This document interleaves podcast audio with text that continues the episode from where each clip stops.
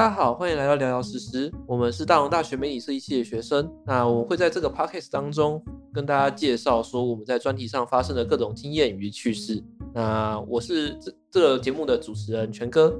我是 Lisa。那我们在这一集当中呢，会跟大家分享我们之前在班上两个班级之间收集到的问卷。然后问卷中的题目大多数都是会让大家分享他们在生活中的趣事跟想要抱怨的事情啊之类的。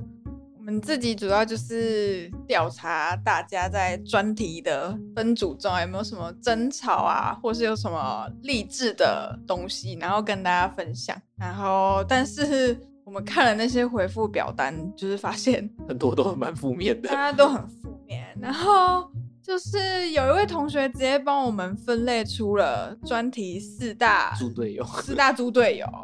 他帮我们分类了，第一个是售后不理，然后不合作运动、失忆症，然后还有披着羊皮的狼。我们先从第一个售后不理开始聊聊好了。那售后不理的话，它主要是在讲说，就是制作流程的规则没有弄好，就是没有照规则走。然后工作完之后又不会主动跟下一个人交接好，导致很多问题都卡在那边没有处理好。我们这一组感觉没有太严重的这种状况啊，就是我们不会定一个很严谨的 SOP，就是大家自动自发的把事情做完，然后就交给下一个人。所以我自己是不知道这种状况。Lisa，你你们会有这种状况吗？我们对 SOP 也还好哎，我其实蛮好奇有哪一些组真的可以照 SOP 走的哎。嗯，我不知道，可是我之前好像有看到有一组他们有这么做，就是我可我可以讲他们的名字吗？说做呃三 D 的吗？对对对，有一个做三 D 三 D 的那个吗？呃，他们他们主要是讲议题性的东西的那一组，我不知道你知道不知不知道讲哪一他们那组是分工很明确的，然后好像每个人都有自己的工作，他们也有遵守自己的 SOP。那我看起来面条小编很想要说点什么啊？举外面外面的那个面条同学，你想要说什么？你是你们那组是也有自己的 SOP 吗？还是什么？没有，没有。你 在那边笑什么？一直要我们 Q 你的感觉。没有，我刚刚想说你们在讲那个每个组别有自己 SOP，然后好像很厉害，都会去遵守。可是我觉得我们完全没有照我们 SOP 在做啊，你知道吗？你们有定 SOP 吗？公司我觉得有定就很神奇。是会稍微定一下，可是大家都不会照那个跑啊。对啊，我觉得现在是学生，应该没有什么人会这么这样是一板一眼吗？嗯，我觉得也不算呢，就是单纯的一群人当中，他们会有个大概要什么时候做出什么样的东西那种感觉吧。反正我觉得就是现在不知道，说明有可能只是我们，对我们还不够，我们 P 验能力还不够强，对啊，没有这种出来啊。不然我们先看看第二题。不合作运动，我觉得不合作运动今天不只是就是我们设计系会遇到吧，所有学校什么，所有反正所有系应该都会遇到吧。他就说开会的时候都会有给一个不积极的态度，就是没有积极参与，然后好像也会在开会的时候，哈，你刚刚说什么？就是没有认真在听那种感觉。而且他讲的很生动，哎，是不是要把它念出来？他说其他人讨论到烦恼头发不知掉了多少，他还能厚脸皮的各种神游，主动 Q 也未必有像样的答案。然后他的经典台词是：哈，你们刚刚说什么？老实说，我当时见到这一题的时候，我是真的以为这是我的一个朋友他们那组打的，那就是，可是后来我确认过，居然不是他们，我感到很生气啊！可是如果真的是他们的话，他们真会讲吗？哎哎哎！真的存在疑惑。那好，那你们自己有这样吗？你们有没有我们谁很不合作这样？呃，配合还好哎，就是我自己是对于这种开会的事情上，如果他真的没认真在听的话，我可能会有点小生气啊。比如说，但是如果他今天是跟目前讨论的主题没有到太大关联性，或是根本就没有关联性的人，我可以接受他省油，没关系。那。他如果是真的是这个东西的重要参与者，结果一直哈哈一次我也就算，可能没听懂。那哈很多次的话，我开始觉得 不要打下去吧。我会一直哈哈，玉泉你刚刚说哦哈，全哥你刚刚说什么？应该不会，应该很少遇到这种人吧？对，我是。那他那这样子，我觉得这位同学好像真的还蛮衰的，就是我不知道，我是不知道他是都在讲同一个啦，还是就是他们组全部都这样，不然他这样也蛮衰的，就是遇到这这么多状况。对对对，然后，而且他下一个说什么失忆症哦，失忆症哦，一样是强调就是他自己的 SOP，对对然后 SOP 跟 d a y l i g h t 的部分，就是没有没有在规定的期限内把自己东西交出来，然后开会还会迟到。啊，然后还要必须说他，我们帮他转达他想要跟那位同学说的一段话。他说，因为你就是前面一直失忆什么的，然后他就说专题结束，我直接让你正失忆。然后那什么，你妈死了！我先不说，那个好像要消一下。我直接帮他转达给那位同学，我们帮你圆梦，我们就是专题抱怨圆梦计划。那你自己有遇过你们同学有失忆的状况吗？失忆其实有，我觉得失忆都是假的吧，就只是哎哎哎，我不知道哎、但是我自己目前看起来，他们好像应该都是真的是真的，因为是假的，我不信。好了，可能是我心太软，帮他们找借口吧。但是他们其实是真的很少会发生，所以我都是愿意他们相信他们是真的失忆，就是单纯忘记这件事情。我通常啦会在截止前几天会跟他们通知，然后问他们现在的状况是怎么样，来确保他们的进度是 OK 的。那你们那一组有这种状况吗？我们我们都是抱佛脚的状况，所以就是到了最后一刻，大家都会在群组突然现身。那请问在不是抱佛脚的时候，你们是集体失忆？大家对啊，大家都会销声匿迹，就是会很安静，就是各做各的事情，就是反正不不要不不不好说啊不。好说哦，好不好说不好说。然后披着羊皮的狼，那在这一点就是反正就是他就是会综合前面三招来对付你啊。然后第四个他提到的是披着羊皮的狼，他是说反正就是综合前面三个、啊，他就说如果遇到这种东西，然后他就会综合以上的三招来对付你。他还有透露一点说，就是他还会装的一副就是一很客气礼貌，就是好学生样子。在老师面前都当乖小孩。然后还有说，每天脸皮都在跟犀牛比哦。这位同学真的很有趣哎、我觉得，我觉得前面那几节，呃，应该说这个重点应该就是在老师面前装乖学生的样子啊。好啦，反正他就是就是我有一个同学，他的组员就在老师面前都装乖小孩的样子，然后有时候还会跟老师打小报告。那我的朋友就对每天都过得很不开心，所以我自己是知道这个状况的。他是小朋友，然后还会告状什么的。老师有相信吗？老师，我其实在猜欸，老师可能有相信，但是后来后来好像也对这件事情没有那么 care，就是一开始有相信他而已，没有那么夸张。所以我是觉得啊，就是除非你演技真的很好，不然的话，真的不要披着当披着羊皮的狼，你最后还是会被拆穿的。所以，所以就是读我们系的话，还要练习眼界部分。我我不知道，我不知道。好，那综合前面就是这位同学帮我们讲了所有专题会遇到的四大大纲，然后我们感受到了满满的负能量。就是好，我们要不要找一个比较正能量的？我看一下哦。他说，我觉得大家在专题分组的时候都会很害怕谁会不会很累，或是不适合共事，没有团队精神，然后会有一种蹲在一组的时候一定会决裂的感觉。但是这个人他觉得这件事情就像是一把熊熊烈火，会在你的身上直接烧起来，然后大家在烧完的时候，就是组队结束的时候，才会展现出最真实的样子，展露给大家看。所以就是把它烧到结束就好了。他应该是要表达说，我们就是不要去想那么多组员怎样怎样之类的，就是努力的去做完这件事情。那坦然的面对他的组员，我看得出来他一定是很真心的想要讲这句话吧。很真诚哦，这是目前看起来最真诚的一个回复。我是觉得，确实有时候你会担心遇到那么多的雷组员，其实也没有什么太大的意义。就像是我虽然立场是认为说做一个专题，感觉选组员是比做专题还要重要的事情，以我的立场来说啊。但是有时候我们还是不能避免说一定会遇到雷雷组员的状况。对啊，然后就像是呃，我觉得雷组员其实分很多哎、就是因为就像是就是可能大家都会觉得，如果我很有能力，就是大家好像都会找我，但是其实现实上就是其实没有，对啊，嗯，这个我必须讲。我我我我好了，可能我有点自恋吗？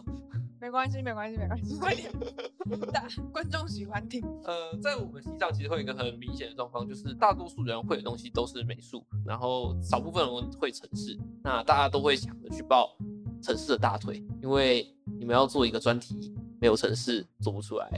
那我其实本身就是一个城市的位置，所以我曾经以为大家都会嗯抱我大腿吧，来吧，但是其实并没有哎、我那时候也是到很后面我才开始主动出击去找组员，不然我可能也会没组。那可是是在那个过程中，你是有先试图的去找吗？还是你就是坐在那边？那时候我其实抱持的态度是，我想要做一个，就是我不是很想要单纯的跟朋友一组，我想要是大家理念是相同的，那我才会决定跟他一组那样。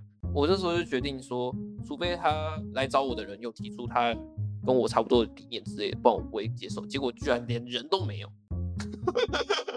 但是你可以试着去找啊。如果你的理念都已经很清楚的话，你不是就可以直接说，哎、我好像需要一个美术是怎样怎样的人。对，所以所以后来我是主动出击，就是哦真的蛮后面的事情。只是你前面有试图就想要常常看那种我很厉害，然后大家会不会来找我这种感觉是吗？对其实有一点，哦，那我觉得我们的面条小编很哀怨的看着我，不知道他想要对我说些什么。其实这句话就是他写的，要接着这样可以吗？可以吧？这这么正向。你刚刚前面不是说你不是抱着就是你是一个城市，然后你很有能力，然后大家都会来抱你大腿的心态嘛，对不对？对啊，你这个王八蛋。这可以吗？我好我跟你说，我跟面条小编之间，呃，在组队前有一段渊源。面条要不要分享一下？啊，明明就很多很有能力的人来找你，哪里都不要啊。哦，哦哦，就前面我有讲嘛，除非理念相同，不然的话就算了。可是你们理念不同吧？我觉得理念蛮同的、啊。嗯，主要是继续啊，你继续说啊。呃，我的另一个想法是我不会喜欢跟朋友一组，因为我会怕我没办法公私分明，我会怕我会把情绪迁入，就是会带到我们就是结束之后的事情，我我会怕这件事，我没办法公私分明，所以我才会这样做。哦，面条，面条需要反驳吗？呃，不会啊。好好好，那我们下去吧有。点有点太 peace 了。诶、对，那 Lisa，我想问你，像我刚刚会因为公私分明，所以不想要跟朋友一组，那你会有这种状况吗？你说我吗？对啊，可可是我们其实以我这组来讲，我们一开始就是先以朋友，然后就是这样一组，然后是后面才就是去，反正就是因为要凑到四到五个人，不是吗呃，对对然后对，那是因为我们那时候只有三个人，然后是后面才去找说，但是我们后面因为一开始是先以朋友为主，然后后面才去找说理念相不相同，然后再去找另外两个哦人，然后我们才一起做东西这样。可是我觉得就是理念相同也很重要哎、那如果你找到一个人，就是明显就是他就是要做动画的，可是你结果你们的东西没什么动画可以做。对啊，然后如果就是对啊，所以我觉得我自己的选组员的标准啊，我当然理想是，如果我自己很有想法的话，我当然会第一个先找理想。所以现在现在的话，以你来说，可能会先找有相同想法的。可是我觉得很少人会，因为我们是大三下，下大三下，大三下就要开始做专题的零次发表这样，然后所以当下那么快也不会想到说我要做什么，大概只会有个雏形说，哦，我想要做动画，我想要做对 AR，其。实那时候我跟我的组员也只是有一个大概说我们要做特别的东西，可是我也不知道特别是什么东你西。这你你这个跟模棱两可，特别的东西是怎样真的？是真的不知道特别的东西是什么。所有东西都可以很特别啊！是的，所以那时候我也很模棱两可，找到了盲点了，为什么？没办法，这就是为什么不能跟面条小编一起一组的原因。嗯，反正我觉得，如果要给大家一个小建议的话，还是会希望就是大家可能在大一、大二的时候就清楚了自己知道想要做什么，对对对，要先想好。像我们也有，我们班上啊有一个人，其实从大一就已经想好要做的东西是什么了。是刚刚那位同学吗？面面条小编吗？不是，不是，不是看也不也不是，也不是，也不是，哦，不是，他吗？是呃，我们班上一个蛮凯瑞的城市。哦，你说你们说那很厉害那个，对对对对对，我们曾经跟 Lisa 私底下有讲过那个很厉害的城市，对啊，就是那个国妹，傻逼啊！你们说很帅那个。哦，嗯，刚刚那题就是可以延伸，就是因为像是我们一开始在跳组员的时候，不是你有选择权，是我可以去选择谁，但是也会有人找上你啊。那如果假如说今天找上你的是一个出，就是班上出了名的雷队友，你会怎么拒绝？还是你就会选择接受？我觉得以我的个性诶、我可能会接受，可是我会拖一下，就是我会心软。我是一个很容易心软的人，只要对方找我，然后他也没有到真的雷到很夸张的地步，对我觉得我可能雷到很夸张，我也会接受。我就是会心软这可是。可是，在找的时候，因为你可能他找你的时候，其实你那时候就已经有个基底了，比如说你们已经四个人了，那你这样不会跟其他人讨论说，哎、要不要加入他吗？还是他们都 OK OK 随便随便？我的组员其实都还挺随便的，都蛮随和的。他们是随便到没有意见吧？因为呃，我们这一组，我当初找人啊，其实都是以随和的人为主，就是不会太强势，对太强势，因为我觉得这样子的话，讨论起来会比较轻松一点，不会压力太大，不会很多坚持自己意见，然后导致爆炸的结果。所以你是有遇过雷队友找上门？呃，在专题之前的话，其实有发生过，不过那时候我也不知道他的脸。哦，是事后才知道。对，就是做事做事干，这样好像不太行。然后呃啊啊，快快快受不了，不过就撑完了。啊，可是你都有遇过，然后就是再遇到你还可以接受，那你心也太软了吧？对，所以我说我会心软，我真的会心软，我是这种人。哎，那假设今天有一个很雷的人去找上 Lisa 你，然后你们组元素也快满了，然后其实心里有其他人选，这种时候你会怎么做？这种时候吗？然后我觉得这种时候是最尴尬的，因为我们心里有人选，所以就代表是我们是先有求于对方的那个人选的人，那对方一定也还在犹豫，然后所以就是时间会卡在一起啊，就是对方我们想要的那个人可能也在犹豫要不要进来，哦然后可是我们不想要的那个人也在等我们，然后就是卡在那边，就是不管怎样都是耽误彼此的时间。对啊，因为这是其实是我以前有发生过的状况，不过那时候我自己还是先让那个人，就是对，就是我心软的时候，让我觉得稍微雷一点人进来，有发生过这样状况，不是专题，不是专题，不是专题，呃，我们最后一个进来的那个组员不要紧张，不是你。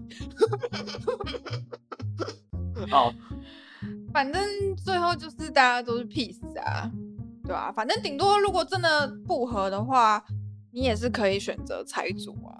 就是我们系上也是有人拆组，对对，我们其实我是我其实站在一个，如果你真的该拆组的话，其实要尽早拆的想法，因为拆组其实不是一件真正的坏事，你可以尽早拆组，可以尽早找到新的组员，那你们也可以有更快的合作的适应期那些的，不要像是现在有很多组是想拆又拆不了，因为他们已经做到最后阶段了，那就会更严重。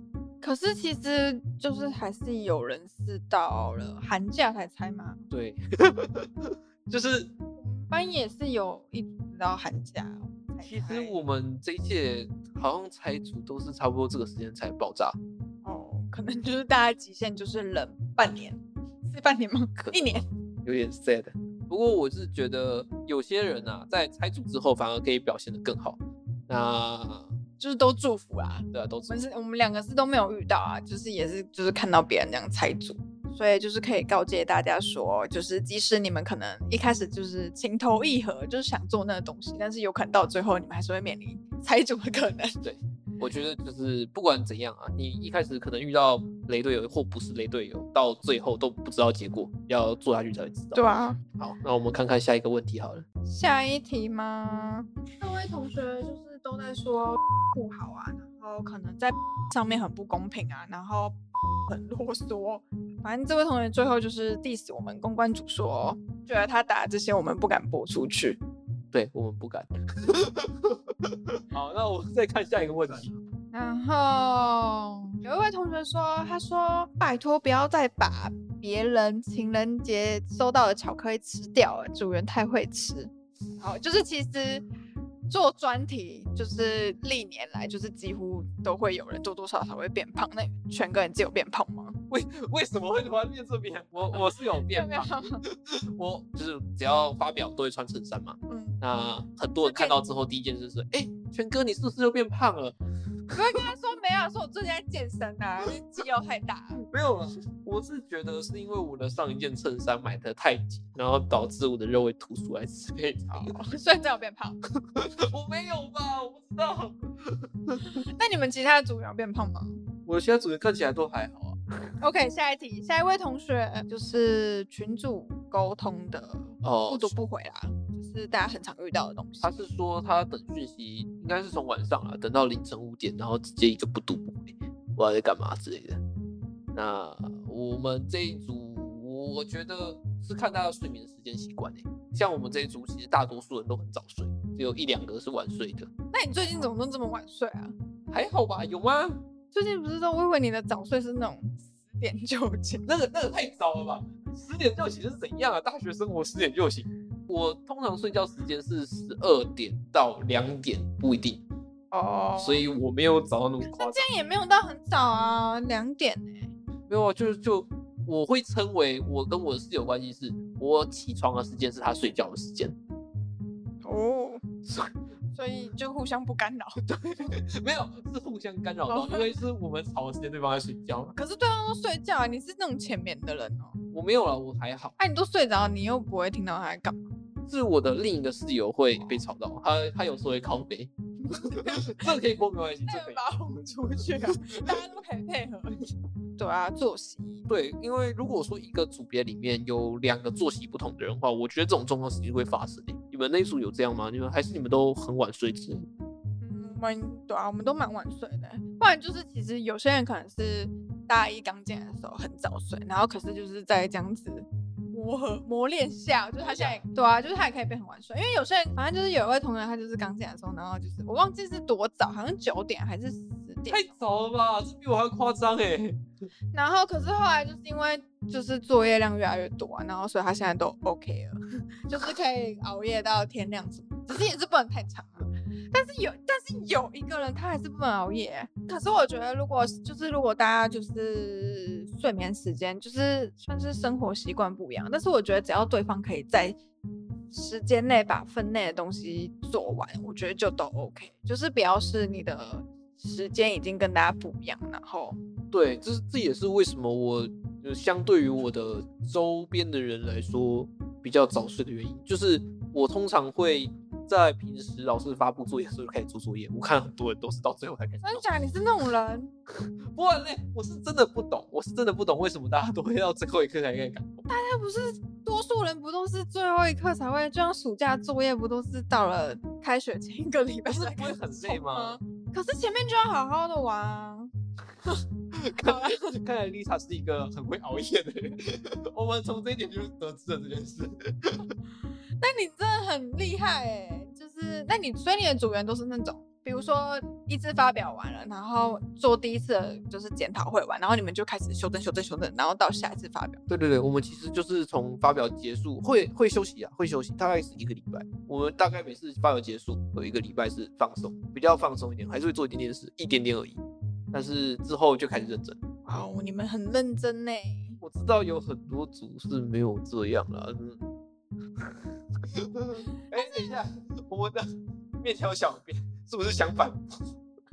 没有，好好但是有些就是也是有分啊，就可能有些人就是拖到最后一个才弄，但是他的动机确实很好。哦，对，是这种人真的就只能说，其实我他很厉害。有我看过很多人是这样子，就是他们真的是最后一个来弄，然后也可以做得很好。那我是蛮佩服这些人的。我必须说，我从大一进来的时候啊，就有很多作业其实都要很早开始弄，还做不好。那时候我其实有点气那些很可以一下子就把它做好那些人，我是真的很佩服他们。那种就是很有天赋，对，他天生就是艺术的才子。那其实这集上架应该差不多是四月，我觉得应该会五月初。应该是五月初，我们现在录的时间其实是放肆的入围当天，可是他现在还没入围，还没还没公布他们。所以播出的时候就知道呃，大家有没有入围这样。那所以我们播出的时候大概是五月初嘛，那我其实那时候就是在两个礼拜就是就是我们的新一代代了。那我们应该有很多组已经开始在准备他们的周边产品。那其实有做过周边的，应该都会知道，周边是一件很花钱的事情。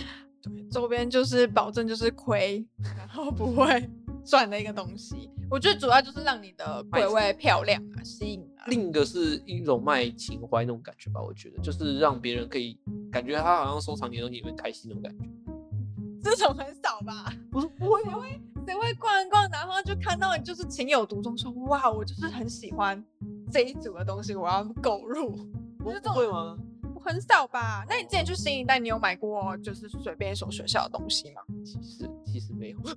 对啊，然后 有吗？你们不行啊，那个不准。会会会。没有，我自己也没有。可是会看到很漂亮的，可是我那时候会看到有些学校是真的做的很漂亮，就会有就会想要买。有点心动。可是那时候好像听过你有说你买那个名传的，没有，我没买啊，哦你尴尬你。想买一下 对啊，我觉得名就是每次看到名，这可以讲某大学，某大某某插船，这样他们会不会听到啊？就是我每次看到名传大学的，而且是名传大学多媒体设计系的，是多媒体吧？有点忘了，反正就是媒体设计的啊、嗯然后他们就是做的学校的那种形象周边，我觉得都超好看，而且他们拍的就是周边的形象影片，我也觉得很好看，就是很吸引人啊，会很想买。就是比如说，就是他们之前有出一件很普通的一件 T 恤，就大家不是对 T 恤的那个购买意愿不是最低的吗？可是其实我们这一组在调查的时候，T 恤价颇高的耶，它跟我们贴纸差不多高，贴怎纸么可能？你们做 T 恤，我绝对不会想买。你 真们的假的？你们是疯了！T 恤一件成本超高的，而且又卖不出去。我们之前做调查，T 恤真的最高的，真的是吓到我。你说你们那组吗？那他们是自己想要当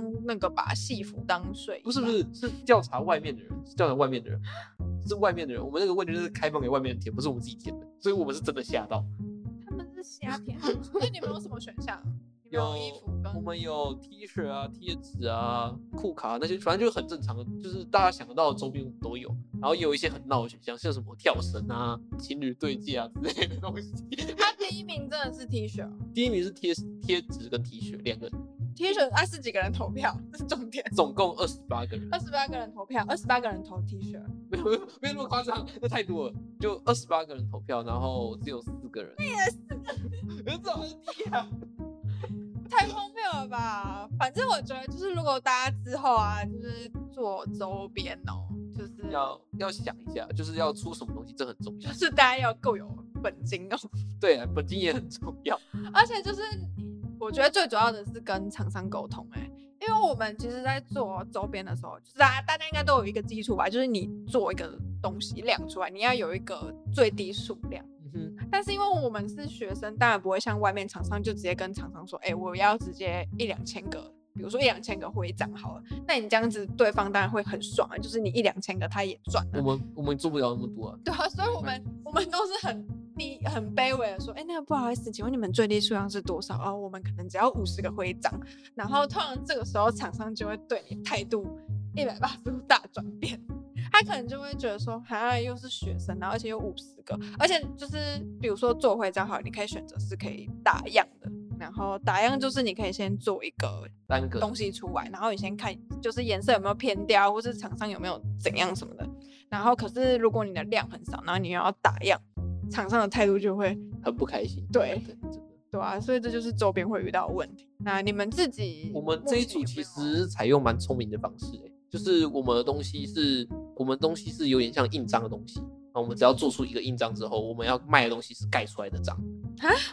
呃，我不知道这样跟观众朋友讲会不会听得懂啊？就是观众就是你有点想要像是无印良品那种，它不是会有买笔记本，然后那边有很多印章，然后让你可以盖章留是，呃，是盖章没错。不过我不知道观众朋友这样听不听得懂。它的东西，那个东西有个专有名字叫火漆印章，就是中世纪的时候，有些人会写书信，然后然后写完信之后会用一个呃印章，然后去拿去烧，然后把蜡弄在上面，然后盖在信封上面，把那个信封做一个封装的动作。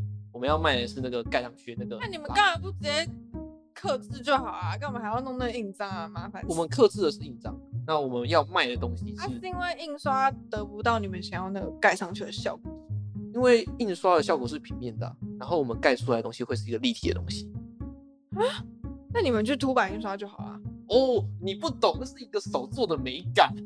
Lisa，你这样不行。什么效果啊？你这样讲我也听不懂。我现在想，因为我们之前是有想要做饼干那种，但是你知道饼干就是不是有那个烙印的那种，你知道那种铁的那种，比如说我要在上面烙印“实时”还有两个字，嗯，然后但是因为会有做模具的那种，会开一个就是铁的那种模具，对对对，然后就是实时，然后你可以盖上去那个饼干，然后那个饼干就会有那个烫压的那个感觉。你现在说的是类似这种吗？不是，你有讲话其实有点像，可是它会？它是一个，我我我相信观众朋友应该可以上网找一下什么叫火漆印章的影片。那我这边跟 Lisa 还是解释一下，就是它是一种去挤压蜡的的的一个成果。那一样是一个平面的东西，但是因为蜡本身是有厚度的，那去挤压它的时候，它会旁边溢出来。火漆印章好看的是因为它旁边溢出来那个东西，它很漂亮。太夸张了吧！你们要做这个，你们那个是有这么传统的东西吗？我们是把它视为，这很这很古中很西方对的我们的东西还挺复古。你们很复古吗？没有，我我是说我们要做的周边很复古，我们的东西其实没有到那么复古，只是因为我们想要出周边，但是又不想出像是你们不要乱花钱好不好？这个还超贵的欸，这一多少哎、这这这这个不能讲，商业机密为什么不行？不是是不能跟观众讲。那那你比比数字给我看就好了，你是说哪个部分多少钱？就是那颗印章多少钱？是那一颗印章还是盖出来的章多少钱？反正就是这样，大概总全部啊，全部要花多少钱一个成本？全部大概总共比出来。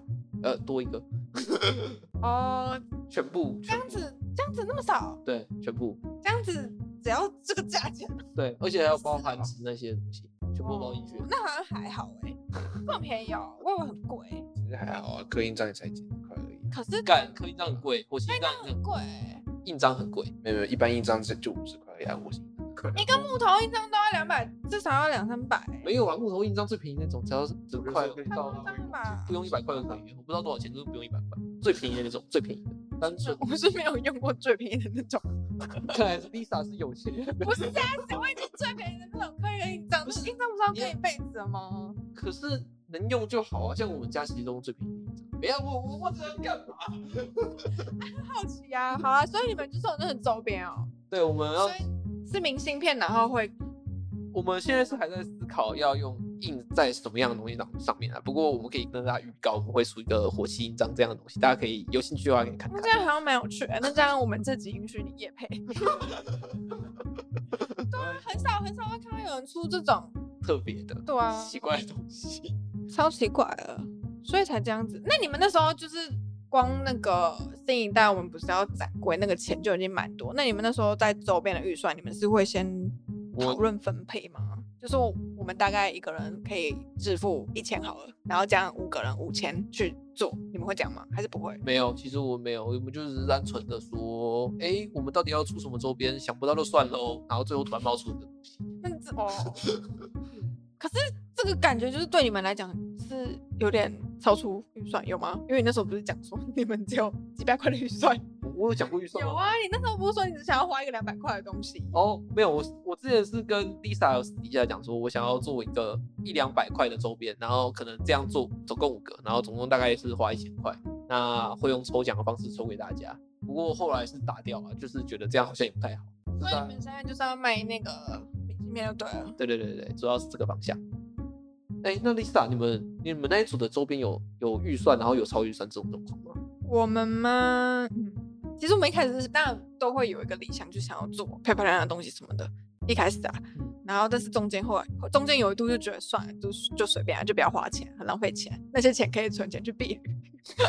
我们都在，我觉得大家一定都有这个想法吧，就是就是一开始一定都会有很多抱负，说哇塞，我们要做那个什么玻璃杯啊、漂亮娃娃，然后一直都成本都要好几千块这样子。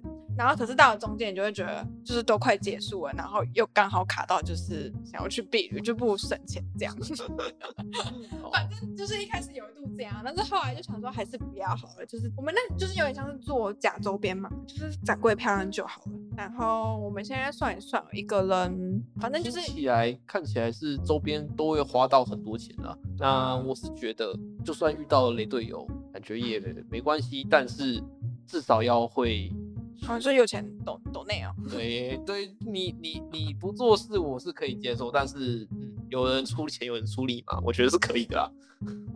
好像也好像也没有道理的啊、就是如果因为其实，在每次发表都要印一张海报，一张海报就至少都要三四百哦。对对对，那如果你在每次发表的时候，你都愿意当那个我出钱的，，嗯，然后我会很感谢。对啊，然后在每一次就是可能有需要金钱的时候，比如说做装置需要测试的时候，然后可能一两百就这样结束了，然后你都说我付的话，那如果你真的很累的话，我相信一定，我相信一定会有主人接纳你的，因为你很有钱。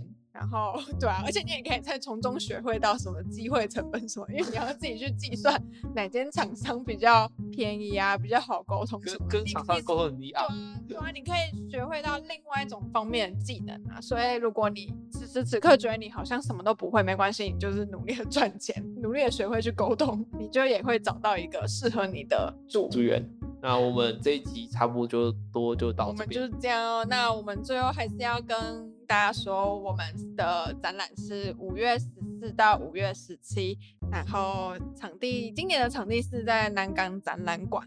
那我们大同大学媒体设计学系的展位是在南港展览馆的四楼。时间的话是平日的话是十点到五点，然后假日的话有延长一个小时，是十点到六点。那如果大家对我们对媒体设计很有兴趣啊，像是游戏组或是媒体组有兴趣的话，都可以来看看。然后我们是聊聊实时，谢谢大大家家。